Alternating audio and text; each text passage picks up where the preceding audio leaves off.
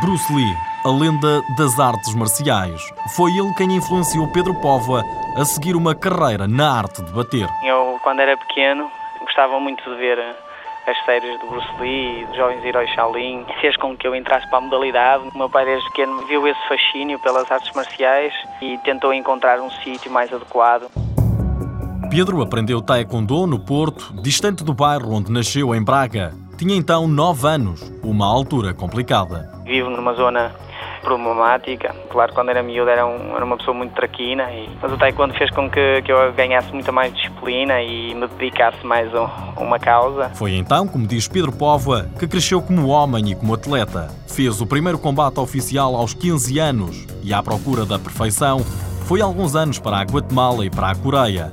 Lá aprendeu disciplina e as regras orientais e apesar de saber artes marciais, o insólito também acontece. Fui assaltado na rua e tinha uma moeda de um euro e dei essa moeda.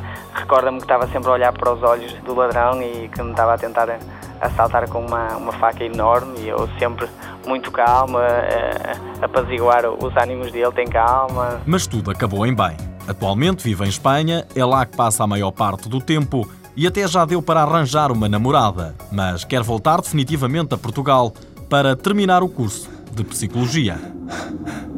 Pedro Póvoa, 25 anos, primeiro português olímpico no Taekwondo, várias vezes campeão nacional, venceu o campeonato da Guatemala e vários Opens internacionais, é medalha de bronze no Campeonato da Europa de 2004.